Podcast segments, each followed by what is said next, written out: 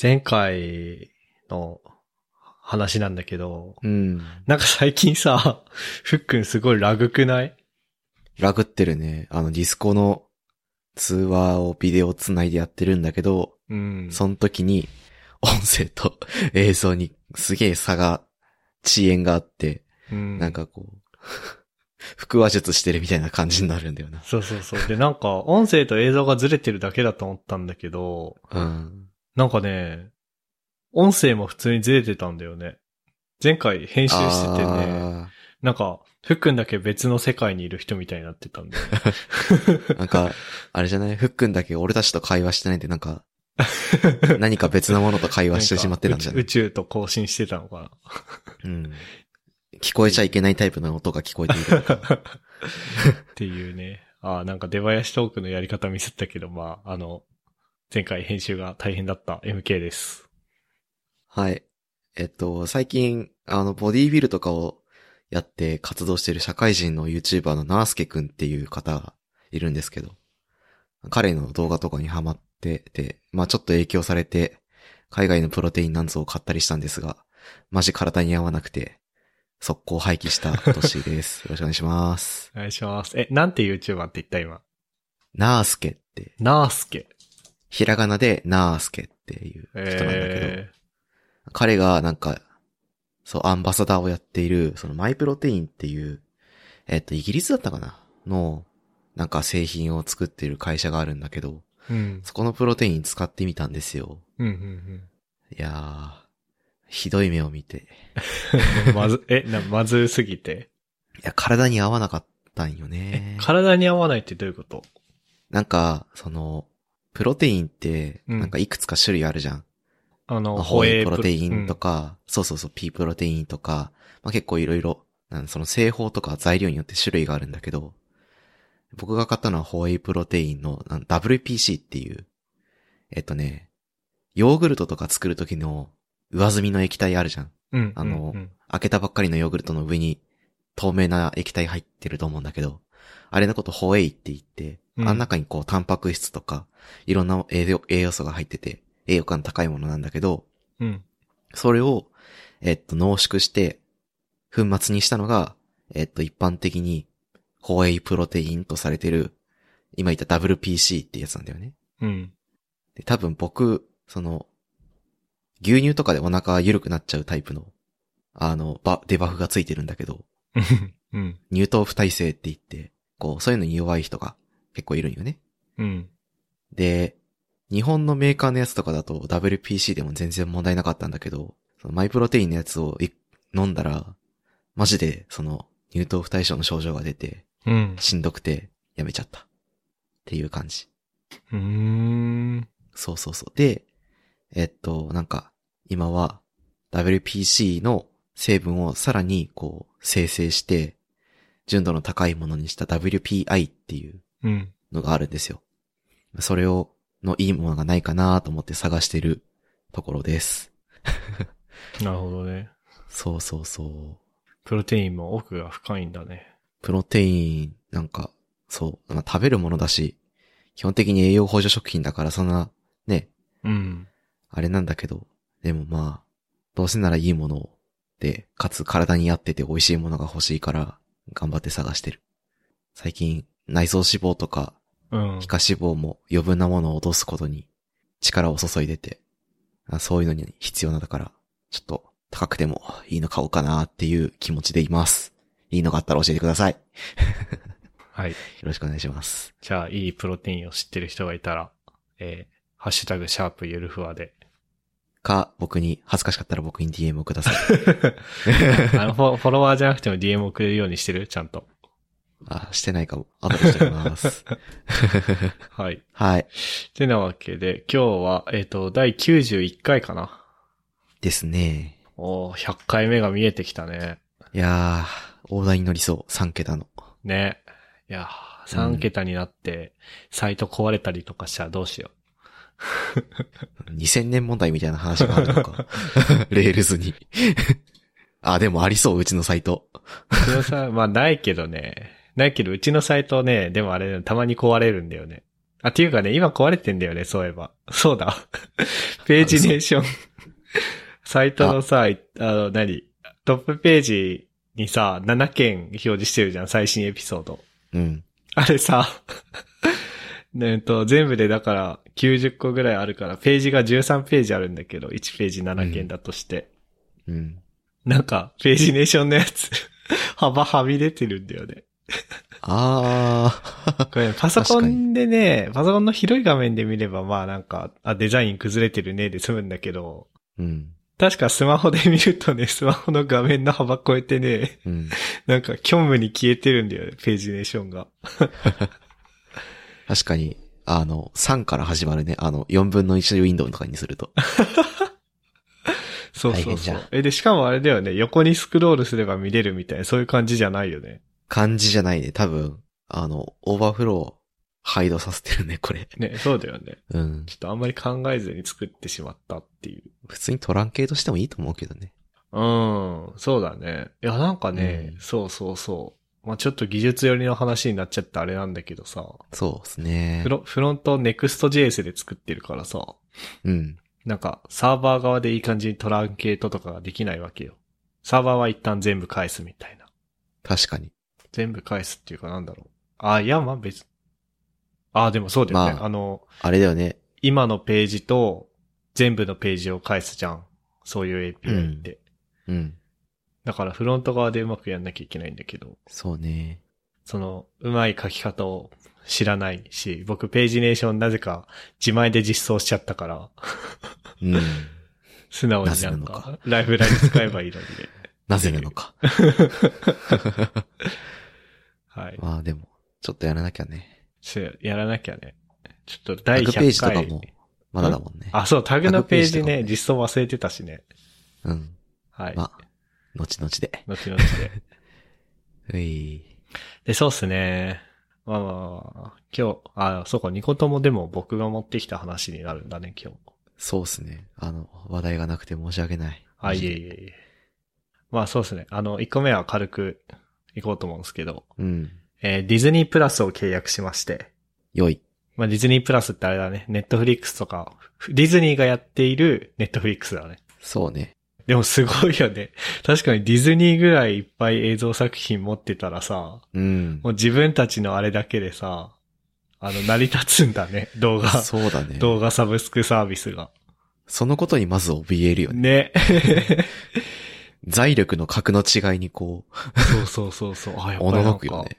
もう、たくさん持つ人が勝つんだなって思ったね。コンテンで、ツはあるはあるだけいいな、やっぱ。何見ようとしたかっていうと、あれですね、あの、スターウォーズを見たくなってさ。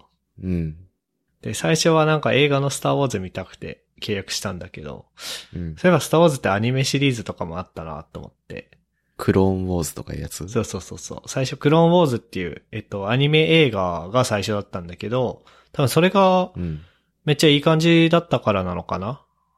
あのうん。シリ、普通の、なんつうの、30分アニメのシリーズっていうのかな？うん。が、クローンウォーズってやつ作られて、多分シーズン7ぐらいまであって。うん。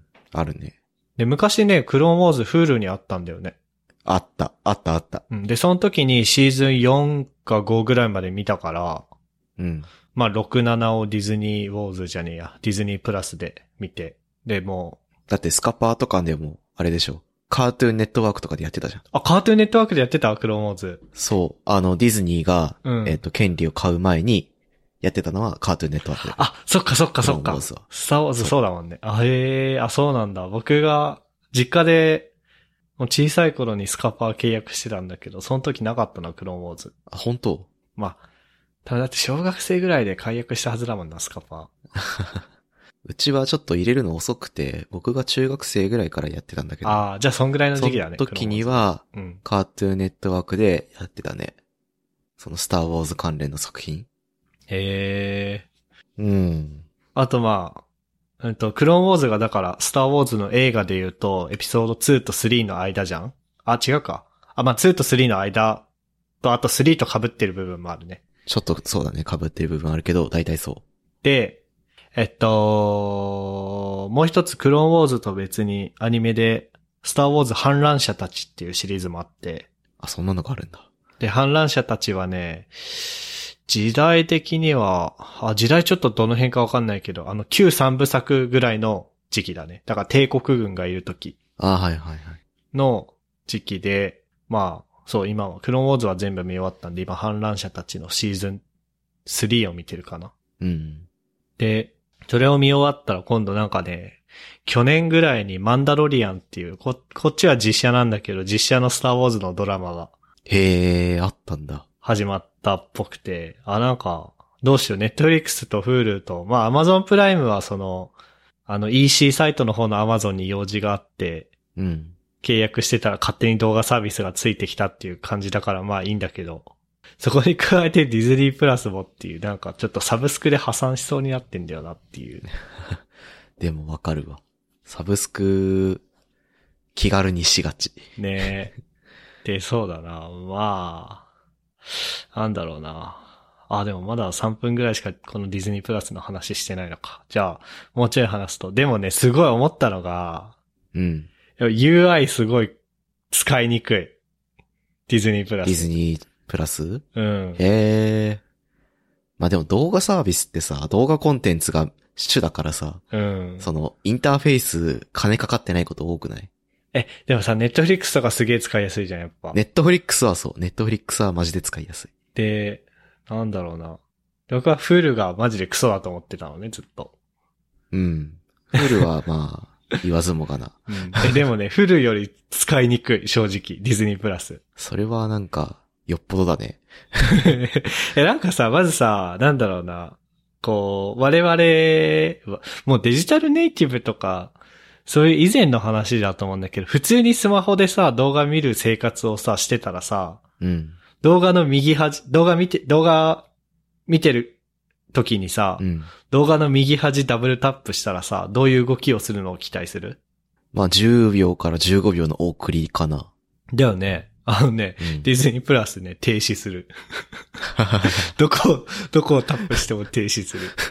ええで、なんかその下の方に15秒戻しのボタンとかもないから、うん。戻したかったら頑張ってあの、シークバーで、さ、そう、シークバーを、お、お、おってやるしかないの。シークバー上下にしてスクラブ選択して、みたいな感じか。うん。地獄では。あ、スクラブ選択。スクラブ選択ってあれでしょ？シークバーに指を置いてちょっと上にやったら細かく設定できるみたいなやつでしょ？あ、そうそうそうそうそう。多分そういう気の利いたこともしないんじゃないかな。やばすんぎ。で、なんかね、あと、あれだ、なんか、うんとね、あ、あいつが出てこない。ネットフリックスとかさ、多分 Hulu もそうなんだけどさ、うん。エンディングに行ったらさ、あと5秒で次の動画へみたいなのとかさ、あー、スキップとかね。まあ、次のす話題へ、ん？ち次のエピソードに飛ぶみたいな。自動で行ってくれるかどうかはサービスによるけど、少なくともエンディングの時にあれ出てくるじゃん。出てくるね。次のエピソードのプレビューというか。そう。あの、ディズニープラスね、最後まで行かないと出てこないの。意味ねえや。で、しかもよく壊れるんだよ、そこが。壊れるななんか、なんだろうな。なんかこれ多分僕もしかしたら勘違いしてるだけかもしれないけど、ぁうん。エピソード、エピソード2を見てたとするじゃない？うん。で、2を見終わって、3へのリンクが、あと15秒で3に遷移みたいなプレビューが出てきたとするじゃん。するね。で、3に、3に飛んで、うん。3を再生してたら15、3を再生して15秒ぐらい経ったらなんか4に飛ばされるんだよね。うん。なんか、なんか壊れてね、みたいなことがあったりとかね。もうとにかく使いにくいんだけど、まあでもさっきトッシーが言った通りさ、うん。僕はだからスターウォーズを見たいわけよ。うん。スターウォーズ見たか、もう、なんかもう、見始めちゃえさえすればさ、動画なんて見てるだけだからさ、いいじゃん。うんそこはどうでも。そうね。まあ、そうね。家の Wi-Fi で動画見てるだけだから別に止まるとかもないしさ。うんうんそう。だからね、見ちゃってんだけどね。やっぱりすげえ使いにくいなと思った。だから、なんだろうな。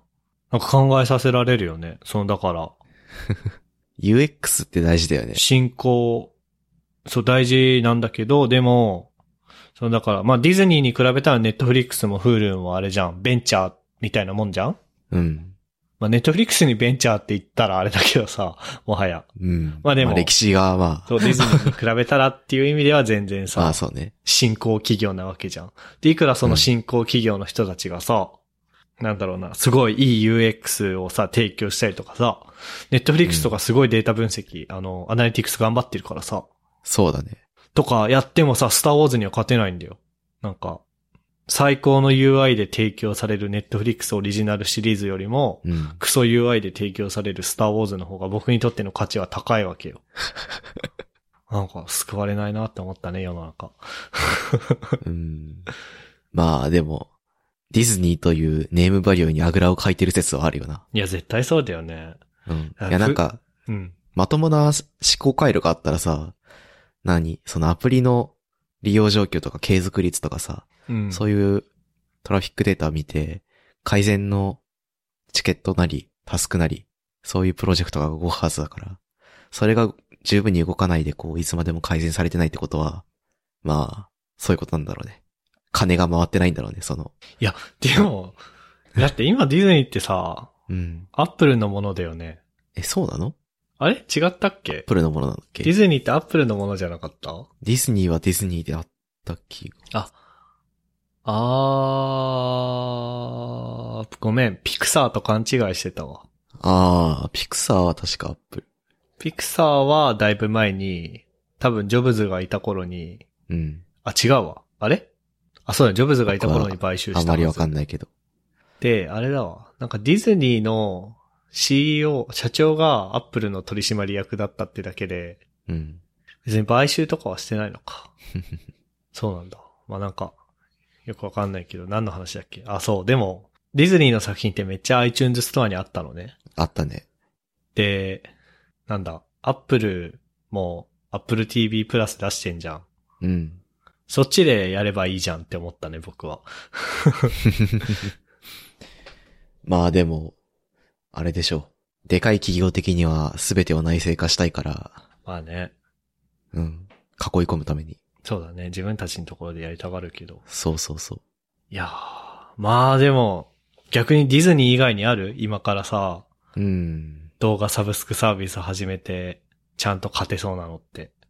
えなんかあえるかな？東宝？いや、方法というか会社。あ、違う、東宝シネマズとか。あ、と、なるほどね。確かに。放映、放映とか。松竹、松竹エンターテインメントだっけ、はいはい。え、そういうのってあれだよね。配給会社って言うんだよね。配給会社か。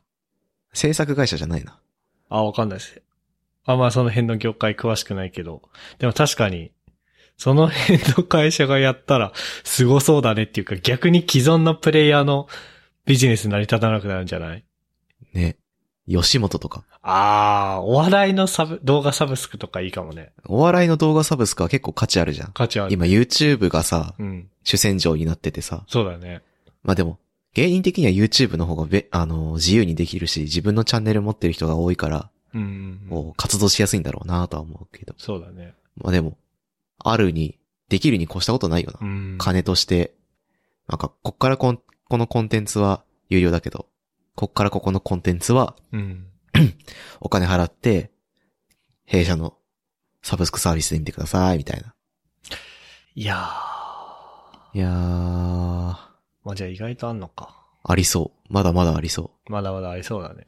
だってフジテレビだっけ ?FOD とかやってたよね。あ、やってるね。あ、いや、あの辺は、あ、でもなんかさ、そう、前のポッドキャストでも話したかもしんないけどさ、うん。TVer だっけ？あー、TVer。あれ意外と良かったよね。ね。使いやすいよね、アプリとして。その、だから、広告の入り方とかはイラッとするけどさ、もう、そうだねもうそういうもんと思うしかないじゃん、あれは。テレビ広告は、まあ、しゃあない。我々がデジタル広告配信サービス内でしてるのと同じぐらいな感覚だからさ。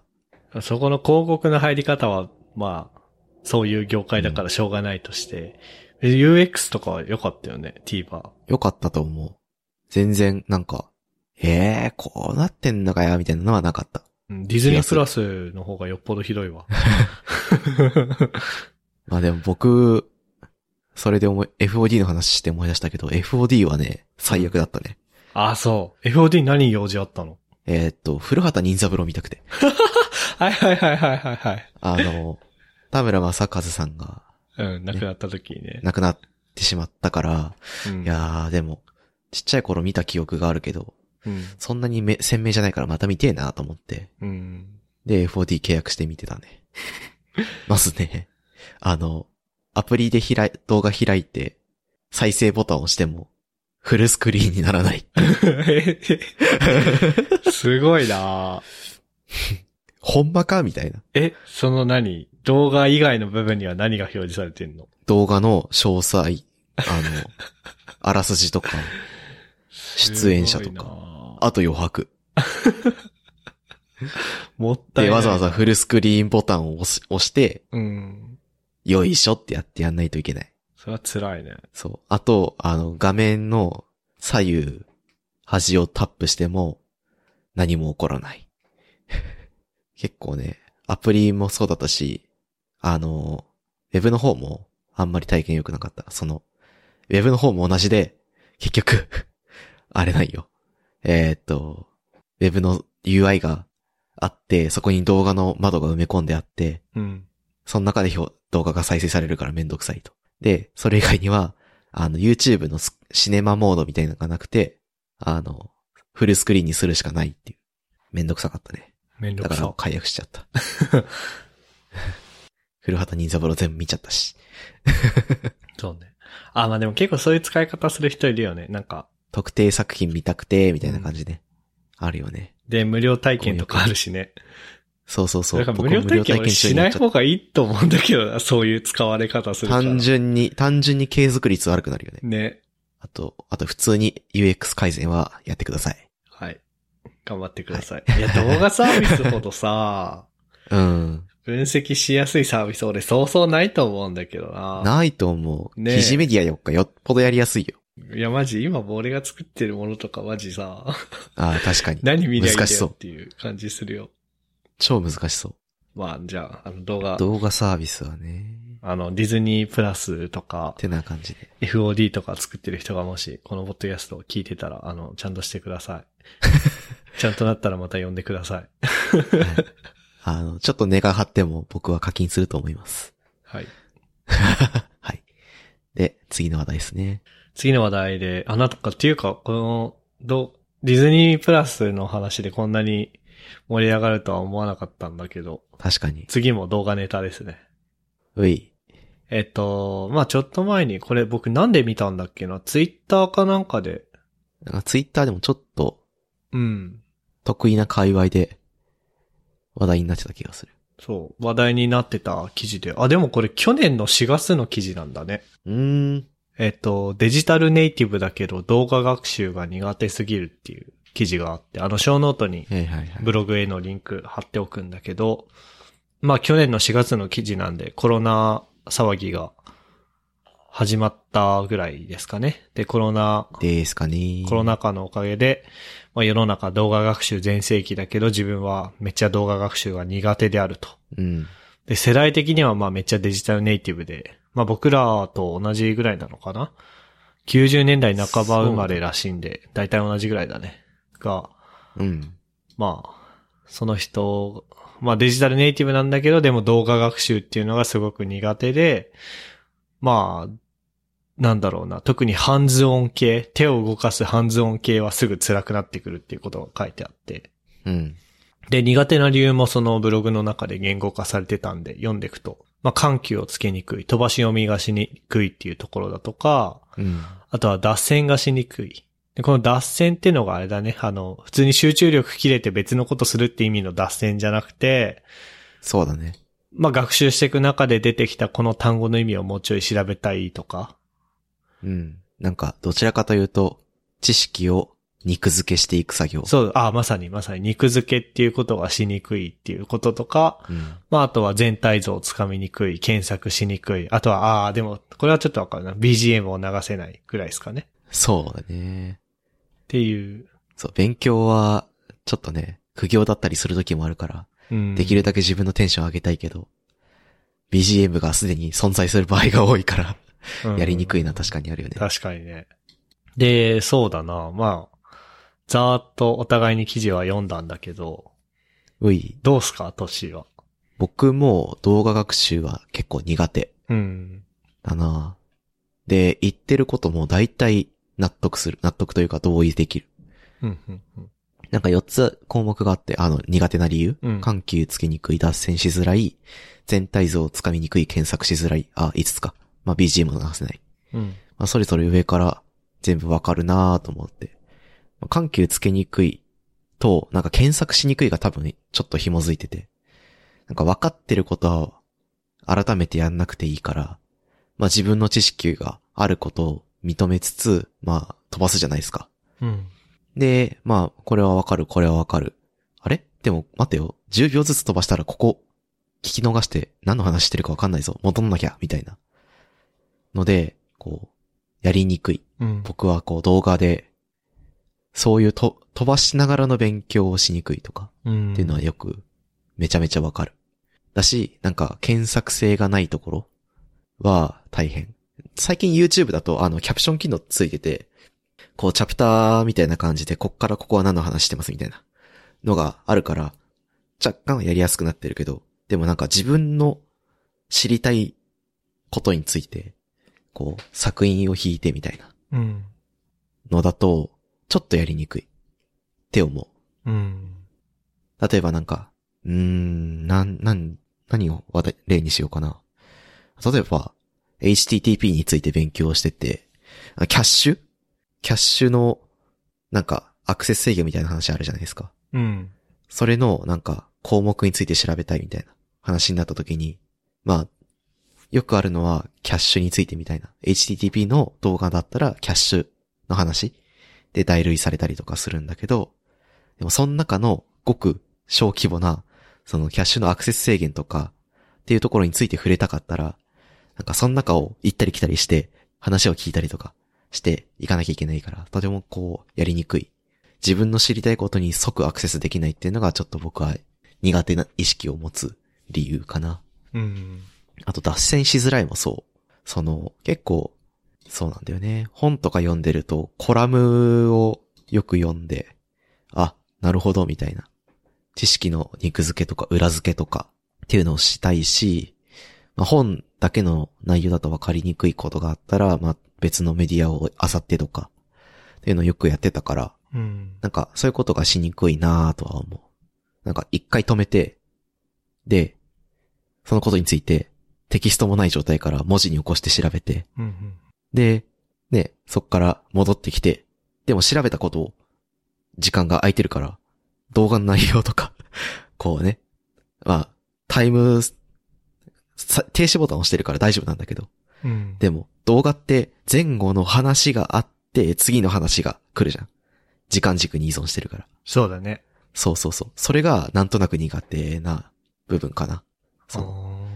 時間軸に囚われながら、こう、情報を追っていくから、自分が実感軸を飛び越えて、も、こう、戻ってきた時に、それまで貯めていた、なんだろう、バッファーが自分的には抜けてるんだけど、動画としては時間軸に沿って進んでいくから、自分の中の思考の整理が追いつかない時があって、僕はちょっと苦手に感じる部分がそこにあるかな。って感じで僕は苦手ですね。で、僕も結構わかる。苦手で、うん。なんだろうな。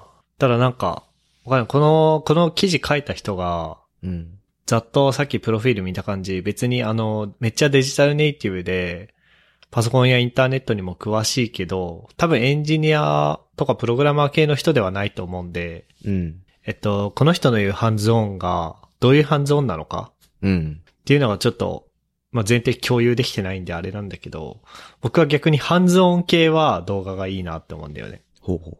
というのもなんか、なんか物作りながら技術を覚える系のやつってあるじゃないですか、コンテンツとして。うん。エンジニア、プログラマーの向けの。なんか、トゥードゥアプリ作りましょう的そうな。そうそう、トゥードアプリ作りましょうとかね。なんかさ、僕ドットインストール昔流行ったけど、すごい好きだったんだよね。あー、なるほどね。確かに、うんドあれってットインストールね。まあなんか言語を覚えるだけのやつもあるんだけど、結構、うん。このゲームを作るのを通じて JS を覚えようとかみたいな教材だったじゃん。はいはいはいはい。とか、あとなんか最近僕、もしかしたら話したかもしんないけど、AWS ちょい勉強したいなと思って、うん。それユーデミ、ウデ、ウデミユデミUdemy かな？ Udemy Udemy で、その、ハンズオン動画見たりとか、あとリアクトとグラフ QL やる必要あるときにさらっと Udemy で物作りながら触ってみたりっていう。なんかまあ、うん。こう、物を作るのを通して技術を覚えましょう系は、僕圧倒的に動画の方がやりやすいなって思ったんだよね。はいはいはいはい。なので、そういう意味での、なんか、この人ブログには一番我慢ならないのは、ハンズオン系って書いてたけど、僕逆に動画でハンズオン系は助かるなっていうのは思ってる。ほうほうほで、それ以外の動画に関しては、結構同意できう。て、うん。なんか純粋に知識入れる系は、さっきトッシーも言ってたけど、正直本の方がありがたかったね。うん。なんか、そうだね。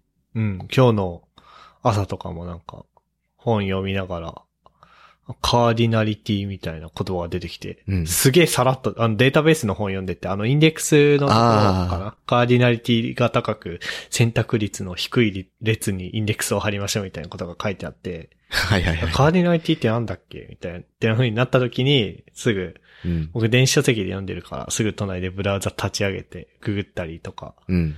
そういうことはやっぱりやりやすいなって思うし、うん。そう。あとあれだね、飛ばし読みとかもね。そう。そうそうそう。ん、めっちゃしてたね。なんか、まあ普通に目次じゃねえや、見出しだ、知ってるところは見出しと、太字とかコラムっぽいところだけ読んで飛ばすし、うん。逆に全然知らないところはもうなんかもう写経とか演習問題やったりとかするし、みたいな。そういう確かに緩急はうん。テキストの方がつけやすいよね。そうね。あとはなんか、まあ、これは、なんだろう。動画投稿してる方々の努力を、こう、卑下するものではないんだけど、聞き取りにくいとか、まあ、人によってね、再生環境によってもあると思うんだけど、一部聞き取りにくいとか、なんだろう、あるから、さ、たまに。うん。そういう努力をされている方々が、がいることを承知の上で言うけどね。うん、うん、うん。けど、まあ、個人的にはそう思うことがあったから、なんか、そこの正規化が、正規化というか、なんだろう、情報を入力するときの品質が一定であることに、僕は重きを置きたいから、うん。テキストである方がありがたいとは思うんうんで、なんかちょっと今話してて思い出したんだけど、う。うん。僕もその何、ハンズオン系なる動画による動画学習いけるなっていうのに気づいたのが、つい最近、うん。もう、ここ3ヶ月ぐらいだったんだよね。はえで、その時に思ったことをブログに動画による学びっていうタイトルで自分のブログに書いてたのを思い出したんだけど、ー。ほうほうほうほうほまあやっぱ、やっぱり手を動かすハンズオン系の動画でも倍速再生しつつ、う。うん。えっと、ディスプレイを2枚ある環境でやりつつ、うん。で、動画の途中で中断しないようにするああ、はいはいはい。っていうことはやっぱり僕も書いてたわ。なるほどね。うん。若干、なんだろう、動画学習にもコツは必要ということか。そうだね。で、っていうか、そのコツをやっと最近つかめたっていう感じなのかな。うん。というか、我々に関して言うとあれだよね。教科書があって、ノートがあって、先生がいて、黒板がある環境でしか勉強したことないから、まあね。まあ、独学はしつつね。ね。でも、そういう環境で勉強することを、なんか、常にやってきていて、じゃあ、それが一気に動画になりました。はい、やってくださいって言われても、できねえよっていう のは、確かにあるそうっていうかね、動画学習が苦手なのと同じぐらいの理由で、うん。僕は授業苦手だったね。なんなら、なんなら授業聞くぐらいだったら動画学習の方がマシぐらいはあるわ。だって先生は停止ボタンないじゃん。停止できないからね。戻るボタンもねえし。ねないよね。いやオートトランスクリプションもないからな。まあ大事なことだから一回しか言わねえからなっていう先生もいたしね。うんいや、大事なことだからこそ複数回言えよ。大事なことは複数回言った上でテキストに残せや、みたいなね。うん。わかる。ビジネスの常識だぞって。まあ、なんだっけ？なんでこの話だったんだっけ？あ、うん、そうそうそうそう。だから、うん。こう、この授業、講義系は、僕は動画うん。無理でテキストがいいね、やっぱり。純粋に、だから知識入れる系だね。はいはいはい。っていうのは、僕逆にハンズオン系もハンドン系無理。テキストでや、テキストの方が助かる。うーん。眠くなっちゃうんだよな。人の話聞いてると。あ、そ特になんか、こう、なんだろう。まあ僕はドットインストールくらいしか体験してないからあれなんだけど、う。うん。ドットインストールってなんかこう、ゆっくり丁寧に 喋ってくれるからさ、聞き取りやすい、すごく聞き取りやすくて、僕的にはすごく、ああ、こういう喋り方はいいなって勉強になる側面、うん。あれど、眠くなった。でドットインストールの人の声は、確かにちょっと眠くなる。うん。うん。なんか優しい声じゃん、あれ。そう。すごく優しい声だったから、眠くなるなーっていう印象があって確かに。あ、確かにわかるな。まあ、それがね、ドットインストール固有の問題なら、まあ他のものを試してみるかっていうのはあるけど。いやね、 Udemy、すごいいいよ、体験が。へえ、試してみよう。ちょうど React とか、フロントエンド周りどう勉強するか悩んでたんで、やってみますかね、この土日くらいは。っていうとこかなまあ、学習とはちょっと関係ないんだけどさ。はいはい。あ、そう、これ、これ聞いてみたいわ、じゃあ。料理。うん。料理のレシピ。テキストと動画どっち派？どっちもいけるな。ああ、でもどっちもいけるな、俺。あ、そう。そう。僕は、僕は動画だけだと、あ、でも、ど、ど、どっちもいけるのをもうちょい深掘りさせてもらっていい？年の。えーっとね、僕よく使うのは、うん。えーっと、クックパッドでしょ？うん。味の素のレシピ集でしょ？レシピ集サイトでしょ？ねなんかさ、その調味料作ってる系の会社のレシピってさ、上質なもの多いよね。ね。上質だし簡単なんだよ。ね、わあと。つくおきっていうところ、あ、はいはいはいはい。うんそう、一人暮らしとかでよく惣菜作りますみたいな人がよく使うと思うんだけど、うん。あそこをメインで使ってて、でね、あとね、たまに使うのがデリッシュキッチンっていう。動画レシピのサービス。なんだけど、そう、使ってて。で、まあ、テキストだと、うん。なんか、狐色になるまでなんとかしますみたいな やつあるじゃん。うん。あー、わかるかも。だから、なんか、その時は、うんなんか、写、写真とかがあって、あ、でも写真があるからこそテキストでもなんとかなってる節目は、節はあるかな。うんうんうんうん。うん。まあ写真含めてのテキストだとは思うんでね。まあそうだよね。うん。写真あって、テキストあって、で、ようやくなんか、まあ、なんとかなってるうん。感じがある。だからまあ、普通にできてるかなって感じ。なるほどね。じゃあ普通に併用してるって感じか。そう。うーん。なんか、なんか理由があって動画ってよりも、ああ、このご飯いいなとか、うん。これちょっと作ってみようとか、うちの余った材料に合うし、とかっていうので、たまに使う。まあ作りたいと思ったものが、のレシピがたまたま動画かテキストかみたいな。あ、そんな感じですね。はいはいはい。なるほどね。僕逆に動画のレシピすげえ無理なんだよね。なんかさ、うん。僕クラシル使ってんだよね、レシピはいはいはい。として。まああの、さっきトッシーが言ってたデリッシュキッシキッチンの競合というか、そうですね。多分国内の動画レシピサービス、二大巨頭がデリッシュキッチンとクラシルだと思うんだけど、うん。で、僕クラシルのプレミアム会員なんですよ。なんか、東京ガスで電気契約してると、無料でプレミアム会員ついてくるから、あ、そうなんだ。うん、それなんだけど、で、でも僕クラシル使ってんだけど動画全然見てないのね。うん。単純にクラシルのアプリとしての使い勝手がすごくいいなって思うし、うん。機能とか便利だから使ってるって感じ。はいはいはい。まあ動画もあの、さ、あんじゃん、よくある正方形の動画でこう、音がなくてさ、真上から撮ったみたいな動う画。ん。あれもまあなんか、まあ流れてんのをちょっと見るけど、そんな真剣に見たりとかはしてなくて、僕はそのまま動画無視してスクロールしてレシピを普通にテキストのやつ見てんのね。それはね、わかる気がする。でしょ？うん。で、なんかたまに彼女さんとかが、いやなんか、うん。なんかね、なんだっけな、リュウジのバズレシピっていう YouTube チャンネルがすごい好きらしくて。はいはいはい。えそれで、なんかこれ作ってとか言ってくるんだけど、僕それすごい嫌なの。なんかさ、うん。概要欄にレシピ書いてくれればいいけどさ、うん。まあ、YouTube って動画見られないとお金入んないから、それしないじゃん。しないね。まあ、材料は書いてるのかな箇条書きで。でもレシピは書いてなくて、うん。で、全部動画でキャッチアップしなきゃいけないのさ。うんうんで、それがすごい苦手。まあ、単純に濡れた手でスマホを触りたくないから、うん。自分のペースで進められないっていうのもあるんだけど、それ以上にの何かすごい苦手で、うん。僕はすごい苦痛なんだよね。僕、なんとなく理由説明できるけど、お、なんか料理って、まあ、勉強とかと違って、全体像を把握してからやんないと終わらない、できないじゃん。ね。準備も含めて、じゃあ、何の食材が、これとこれとこれを作るためには必要で、うん。で、そのためには、こういう下ごしらえを事前にしておかなきゃいけなくて、で、これとこれを同時にやれば効率がいいから、こう、最終的に食べる間に全部作り切るには、この手順でやった方がいいみたいなのは、全部事前に知っておかなきゃいけないじゃん。っうん。てなると、動画って超不便なんだよ。超不便だね。そう。すべてを見ながらやらないと、結局全体像を把握できなくて、料理に着手できないから、くっそ時間かかるよね。あっていうので、僕はレシピ動画は、あの、使い忘れと、なんか全部見てからじゃないとできないから、すげえ暇な時にしか使わない。うん。わかるわかる。ていうのがある。そうそう。テキストは、その反面こう、読んで、ね、こう手順がすべて載ってるから、こう、事前に全体像とか流れとかを把握して、できるっていうのがあって、こう、料理に向いてるねのがある。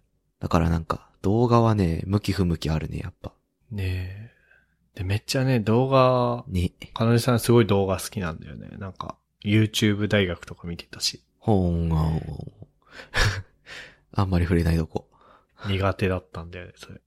なんかまあ、そのさ、中身の話は一旦置いといて、はいはい。動画でなんか動画学習を前提と知識を入れる系のやつは、ほんと僕うん動画無理。わかる。なんか、まあ、うーん、そうだね。なんだろうな。まあで、じゃあなんでポッドキャストは OK なんだって思うけど、ポッドキャストは別になんか学ぼうと思って聞いてるわけじゃないから、そうだね。まあ、その、何リビルドみたいなやつも含めてね。うんうんうん。わかる。うん。だから、なんだろう。なんか、うまく言えないけど、あんまり僕も動画学習は好きじゃないなっていう。うん。なんか知識をさ、入れ込むときってさ、うん。なんだろう。人の話、例えば授業とかだとさ、人の話聞いて、うん。はあはあ、なるほどね、完全に理解したってなって。でも30秒前に言ってること大体忘れてるから、うん。情報を放置しておきたくて、そのためにテキストなりノートなりっていう情報、テキストベースの情報がうん。役立つじゃん。そうだね。なんかそ、それをもう、体系的かつ、こう、継続的にやってしまっていて体に馴染んでるから、やりにくいっていう。ねまあ、動画はね、こう、バッファしとけば戻れるけど、そんな常にこう、30秒前の情報に戻んのかみたいなさ、のがあって。だったらテキストで、一回見た情報を、あれ？これってどういうことだっけ？と思って、パラってめくって、ああ、こういうことかって言って戻れるみたいな。うん。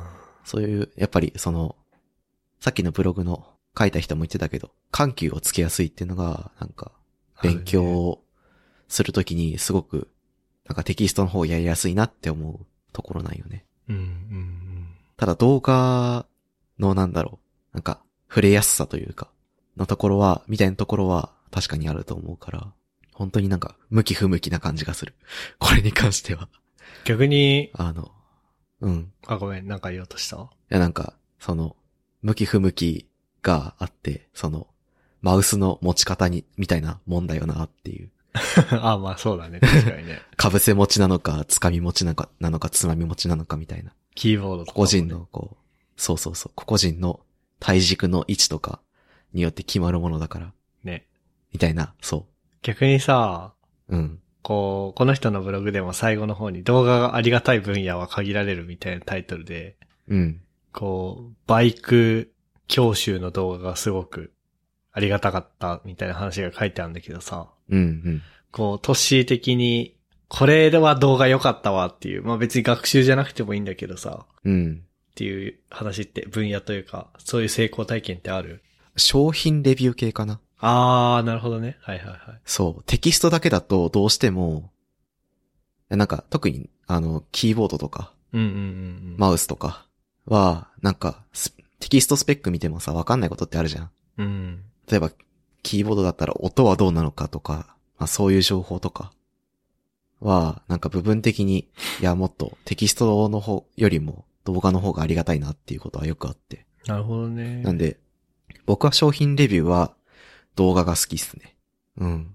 僕は逆に商品レビューもテキストの方がありがたいな。あ、本当僕で動画がこうめっちゃ感動するぐらい良かった経験を思い出したんだけど、あれだね。うん。自動車学校に通ってた時に、うん。クラッチの仕組みの動画を見たんだよね。はいはいはい。自自動車学校で見たとかじゃなくて YouTube で適当に検索して、うん。海外のそういう 3DCG の動画作る人が適当に上げた動画をうん。見たんだけど、なんかね、俺自動車学校では、クラッチのつなぎ方を、なんか、なんだっけな、スーストーンみたいな感じでしか教えられなかったのね。スーストーン。あの、僕とふっくんは自動車学校で同じ教官に習ってたんだけど、うん。その教官あれだから。えーなんだろうな向こうひらくんね、なんか怖い。隣に乗ってて、なんか怖い。みたいな。いや、その、なんか怖いを言語化するのがお前の仕事じゃねえのかとか思いながら聞いてたんだけど、まあなんか、何？まあよくわかんなかったのね。クラッチとか。うん。でも、うんうん。な、なんで見たのか忘れたの ?YouTube かなんかで、うん。その動画を見て、こう、何？クラッチがこうだ、なエンジンが回ってて、クラッチ離れてて、うん。ん？違うか。な、なんかちょ、もう覚えてないんだけど、まあ、とりあえずこう、エンジンが回、ギアが回って、それがクラッチと繋がって一緒に回るみたいな動画をこわーって見たのね。うん。で、それでなんか腑に落ちたのへっていう成功体験を思い出した。え。でも、科学、サイエンス系のうん。動画って面白いよね。面白いよね。学びとしていいかどうかはなんかものによるけど、うん面白い。面白いよね。そそう。う。あの、物理学の先生が重力多体問題について説明してる動画とかたまに見るもん。ええー、すごいね。なんか、こう、トランポリンを、うん。トランポリンの上に1キロのボール、金属ボールを何箇所かに置いて、うん。で、それで、こう、横からビー玉をスライドさせて投げると、どういう運動をするのかみたいなので、こう、重力多体問題について説明してるんだけど、はいはいはい。わかりやすいっていうね。えだから説明する人の知識の深さとー、、うん、うん。説明する題材と、によるのかもしれないね。あ、もしかしたら。わかるかも。なんだっけ？なんかさ、ファンっていう 3DCG のソフトあったじゃん。ファン多分ファンだったと思う。あー、思い出せないけど、ファンじゃないかなあったかもしれない。なんかね、物理、物理エンジン？あー、はいはい。あ 3DCG のソフトじゃないね。物理エンジンだね、無料の。えー、があって、ちょっと今それ検索したら Unity ばっかり出てくるんだけど、Unity がね、出てくる前にね、いや、ファンじゃなかったっけな？いや、違うな。名前忘れたけど、うん。まあ、一時期ニコニコ動画でめちゃくちゃ流行ったんだよ。それを、あー、もしかして、あれ？列海王が川を渡るときにちゃんと渡りきれるのかみたいなやつ？の検証動画とか作るやつ？あ、わかんないか。な。あの、タケコプターがちゃんと飛べるかどうかみたいな検証動画とか。ああ、でもそれかもしんない。てんててんてんてててんてんてっていう曲とかとよくあ、使そうそうそうそうそう。それね、なんだっけなんていうソフトか忘れたけど、う。うん。ファンじゃなかったかもしんないけど、そういうの見るのは好きだったよ。わかる。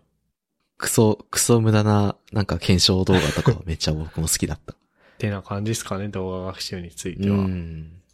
いやでも、慣れるべきなんだろうね。いやー。でも動画だけ、いやでもそうだな、なんか、なんか Rebuild かなんかで、多分 Rebuild で宮川さんが言ってたと思うんだけど、うん。商品レビューとかも今、YouTube でまず探すみたいなこと言ってたしね。そうだね。あの、最近はググらないんだよ。ねインスタグラムと YouTube なんだよ。すごいよね。そう。すごい世の中になっちまったもんだぜ。うん。で、インスタも今動画多いもんね。動画多い。なんかね、ストーリーズとか、リールとか、IGTV とか、まあそういうね、動画コンテンツたくさん使ってる、作ってるね。うん。ね。うん。